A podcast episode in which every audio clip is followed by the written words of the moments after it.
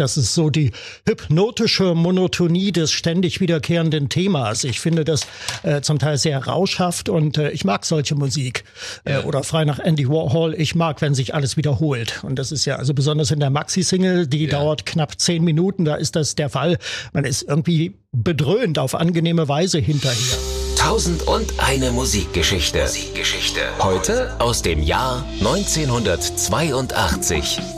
Schönen guten Tag zusammen. Hier sind die beiden Musikverrückten mit Lutz Stolberg und Carsten Richter. Wir haben uns heute eine Band vorgenommen, die, naja, ich bezeichne sie immer ein bisschen als äh, unterschätzte New Wave Band. Ja.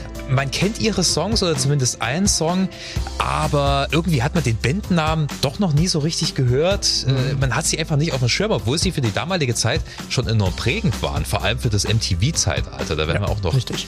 zu sprechen mhm, kommen. Es geht genau. nämlich um Flock of Seagulls. Jawohl, genau. Ein Schwarm Seemöwen. Die Band benannte sich übrigens nicht nach den Seemöwen, die in Liverpool an den Docks da so rumfliegen. Ja. Daher kommt nämlich die Band, äh, sondern nach einem Song der Stranglers. Äh, Toiler on the Sea heißt der von 1978. Und da kommt das als Textzeile drin vor. Es ist nicht der Refrain, aber es äh, taucht in einer Strophe auf. A Flock of Seagulls. Und daher haben die Jungs das genommen. Flock of Seagulls hatten im Prinzip noch eine sehr kurze Erfolgsphase. Ja. Hast, hast, du die da, also Anfang der 80er, hast du die damals schon wahrgenommen? Kannst du dich erinnern? Ja, ich kann mich sehr genau dran erinnern. Ich habe, das muss im Juni 82 gewesen sein, im Internat hier in Leipzig, also während meiner Berufsausbildung, wo ich wohnte, ja. haben wir auf Kurzwelle Radio Luxemburg gehört und da lief zum ersten Mal I Ran im Juni 82 ungefähr. Und ähm, ja, ich fand das hochinteressant damals. Irgendwie dieser melodische Gitarrenpop, den die da verzapft haben. Ein paar Synthesizer sind auch dabei, aber I Ran Gwen ist ja, lebt ja mehr durch die Gitarre. Ja. Und ähm, das fand ich hochinteressant und von daher bin ich mal dran geblieben an der Band. Ja, ich fand die Band so interessant, weil ähm, ihr Sound teilweise zumindest auch in die heutige Musiklandschaft reinpasst. Mhm. Die 80er sind ja jetzt gerade wieder modern, Elektropop und New Wave. Äh, viele Bands klingen nach den 80ern und gerade dieser Gitarrensound äh, von Iran, den hört man in Bands häufiger. Also es gibt nicht wenige Künstler, die äh, meiner Meinung nach von The Flock of Seekers schon mhm. sehr beeinflusst sind. Dann fangen wir wieder von ganz vorn an. Was hm. gibt's zur Band zu sagen? Wie sind sie entstanden? Ja, 1979 gegründet in Liverpool eine Clubband, äh, die zunächst auf den New Wave Zug aufgesprungen ist. Ja. Und äh, sie hatten dann, glaube ich, einen, einen Club-Hit, das war Telecommunication, der lief ganz gut. Und äh, dann haben sie sich um einen Plattenvertrag bemüht, sind dann bei Jive Records untergekommen, einem Label, das eigentlich mehr Hip-Hop äh, produziert hat. Aber die hatten einen äh, ganz interessanten Produzenten, Mike Howlett hieß der Mann, der hat sich sehr um die Belange der Band gekümmert gekümmert. Der gehörte mal zur Urbesetzung von äh, Police, als die Band noch äh, Strontium 90 hieß. Ich sag das mal auf Deutsch, den Namen genau. Und er war es, der, der Sting und den Rest der Band eigentlich zusammengebracht hat. Und äh, später hat er sich dann als Produzent verdingt, hat selber kaum noch Musik gemacht und hat sich um A Flock of Seagulls gekümmert. Ja, Flock of Seagulls, das waren Michael Score, der Keyboarder mit der wilden Frisur, darüber wird noch zu reden sein. Ja. Dann sein Bruder Alice Score am Schlagzeug, der Bassist Bassist Frank Maudsley und äh, der Gitarrist äh, Paul Reynolds. Ich fand immer phänomenal an der Band, ähm, dass die so ganz wild und verwegen aussahen, wie aus dem äh, untersten Underground-Keller des Punk und dann so zum Teil liebreizende Songs gemacht haben. Ja, die Frisur hast du ja gerade schon angesprochen. Ja. Er war ja selber, glaube ich, auch Friseur. Er war oder? Friseur, genau. Und wahrscheinlich hat er sich das selber beigebracht. Ja, also, wie soll man es beschreiben? Er sah aus, er hatte seine Haare so frisiert, dass sein Kopf dem Kopf einer Fledermaus ähnelte. Also da waren so links und rechts an den Ecken war, das war so wie zwei Ohren, ja. wie zwei Raubtierohren sah das so nach aus. oben, genau. Genau. Und, und in der Mitte war es dann so so reingekämmt und so ein bisschen 80er Jahre mäßig aufgewuschelt. Ja, richtig, genau. Und die anderen sahen irgendwie auch nicht viel besser aus. Und äh, trotzdem haben sie, haben sie zum Teil sehr nette Musik gemacht und dass sie mit diesem gesamten Konzept so erstaunlich erfolglos geblieben sind. Damals, wenn wir uns die Chartplatzierungen anschauen, yeah. das ist nicht so bedeutend. Das ist für mich eigentlich das Phänomenale an dieser Band und dass sie trotzdem yeah. in Erinnerung geblieben ist, dass sie heute zum Teil kopiert wird, wie du ja gesagt hast. Ja, soweit ich weiß, hat das Aussehen, vor allem die Frisur, zumindest dafür gesorgt, dass äh, sie auf MTV ja. mit ihrem Musikvideo zu Iran sehr oft mhm. gespielt wurden. Wären wir auch gleich beim ersten Album. Genau, das war das äh, Debütalbum A Flock of Seagulls. Ähm, genau, also MTV und äh, dadurch sind sie überhaupt erstmal nach Amerika gekommen. Da yeah. hat also Amerika Notiz von ihnen genommen. Sie sind dann aufgetreten bei äh, Dick Clark, dem äh, berühmten Kultmoderator und späteren Waffenlobbyisten American Bandstand, eine der traditionellsten äh, Musiksendungen im amerikanischen Fernsehen. Yeah. Ja, und da haben sie sich sehr diplomatisch gegeben, haben äh, in ihrem Liverpooler Dialekt ein bisschen rumgesnackt und so, aber das ist sehr sympathisch angekommen beim Publikum yeah. und dann eben halt die melodiöse Musik dazu und äh, im Schlepptau all dessen schaffte es dann auch das Debütalbum A Flock of Seagulls bis auf Platz 10 der britischen Charts und bekam dann auch Gold. Dann lass uns gleich mal über, über Iran sprechen. Ist ja, ja. ihre bekannteste Nummer, war, mhm. wie gesagt, der große Hit, der ihnen in Amerika dann den Durchbruch gebracht hat, obwohl das Musikvideo eigentlich sehr unspektakulär ist. Ich habe es mir nochmal mhm. angeguckt, da passiert eigentlich nicht sehr viel, muss ich sagen. Es ist ja. nicht sehr gut gealtert, aber viele Videos aus den frühen 80ern sind das nicht. Ähm, ja, Iran der Sound ist schon ein spezieller, ne? Ja, es fängt also zumindest in der LP-Version und äh, wohl auch die Maxi-Single mit, mit einem äh, Synthesizer-Geräusch an, so Tief, ganz, ganz, ganz düster und brodelnd und dann kommt äh, dann allmählich der Rhythmus und dann kommt die Gitarre und ähm, ja, dann wird's, dann geht's ein bisschen aufwärts mit viel Rhythmus, gut tanzbar. Der Song erzählt wird übrigens von einem Mann, der sich in ein Mädchen verliebt, das dann ähm, später von Außerirdischen äh, entführt wird. Ja, aber ja. Um, um viel Liebe ging es äh, auch in späteren Songs noch der Band. Ja, die wurden, glaube ich, ähm, zu diesem Song inspiriert, weil bei ihrem Plattenlabel ein Poster hing, mhm. wo ein Pärchen vor einer fliegenden Untertasse wegrennt. Und das ah, war quasi, und deswegen auch dieser Science-Fiction angehauchte Songtext. Der mhm. ist ein bisschen albern, aber gut, ja. meinetwegen. Man hört da auch nicht so sehr auf den Text. Es geht halt wirklich um die Mucke und wie du schon ja. sagtest, ist sehr tanzbar und es war, glaube ich, damals sehr wichtig, dass es in, in, in den Clubs gespielt werden konnte. Und das ist auf jeden Fall, also die Single-Version zumindest, die ist ein bisschen kürzer als, als die Album-Version ähm, die geht sehr gut ab. Das geht ja gleich mit dem Schlagzeug los. Ja, genau. Bam, bam, bam, bam. Und ich liebe diese Gitarre. Mhm. Ähm, der äh, Gitarrist, der, der Reynolds, äh, benutzt sehr häufig Delay-Effekt.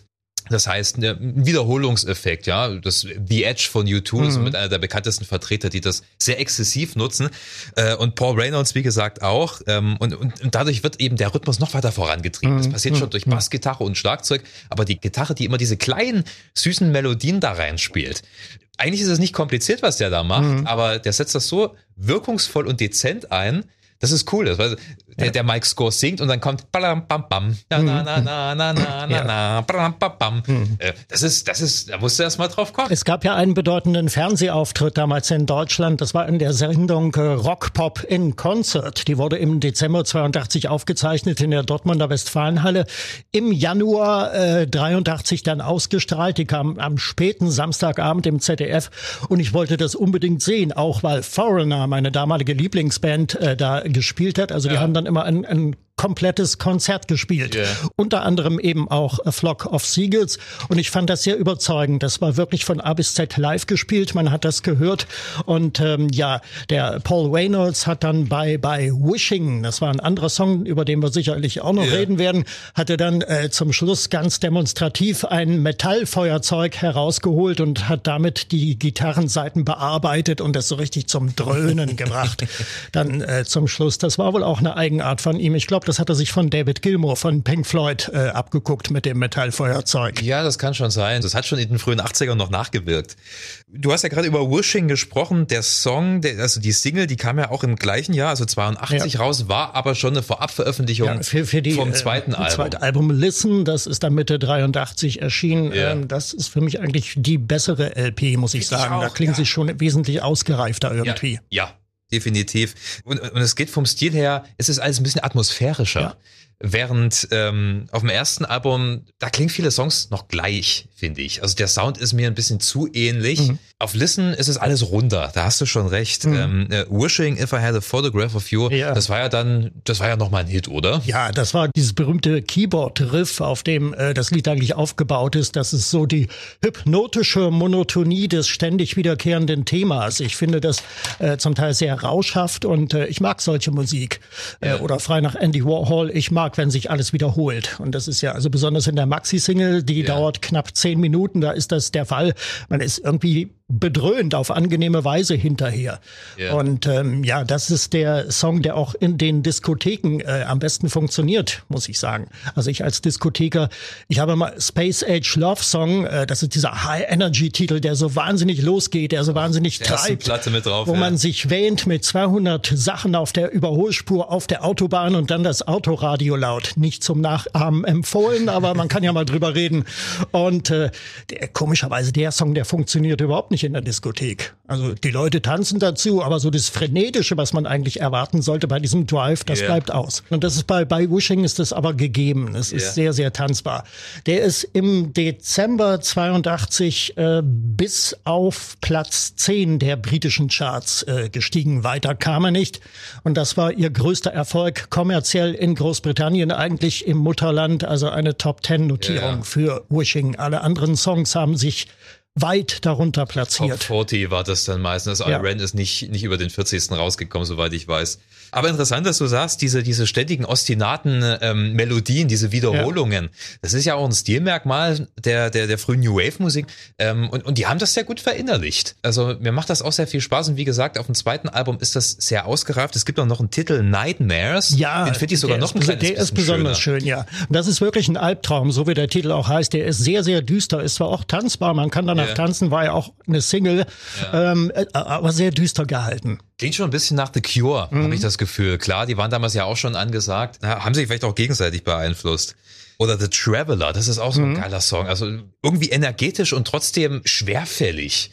Die haben da einen Bogen rausgehabt, die ja. Jungs. Der Titelsong Listen sehr theatralisch, wie ich finde, bombastisch, bombastrock, yeah. also theatralisch, aber gut gemacht. Also sie haben schon Akzentuierungen drauf gehabt in ihrem Sound und der kommt besonders auf dieser zweiten Langspielplatte zum Tragen. Ich habe mal irgendwo gelesen, dass sie für Zeitgenossen, also dass sie von Zeitgenossen immer ein bisschen belächelt wurden, mhm. eben für diesen Pathos.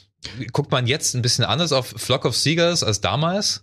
Naja, ich denke schon. Also wie gesagt, äh, das Überzeugende an der Band ist ja, dass sie immer noch da ist, dass sie noch in Erinnerung ist, dass yeah. ihre Sounds heutzutage kopiert werden und das, ähm, obwohl sie, weiß Gott, jetzt kommerziell gesehen kein Top-Act der 80er war, aber sie erscheinen auf vielen 80er-Samplern und, und wer die Musik der 80er äh, mag, der kennt diese Band. Das yeah. ist das, das Phänomenale. Eigentlich hätten sie längst vergessen sein müssen, aber yeah. es ist doch ein bisschen was geblieben. Ja, ich glaube eben, Qualität setzt sich manchmal erst nach einer ganzen Zeit durch. Einige Bands, äh, leider bestehen sie dann oft nicht mehr.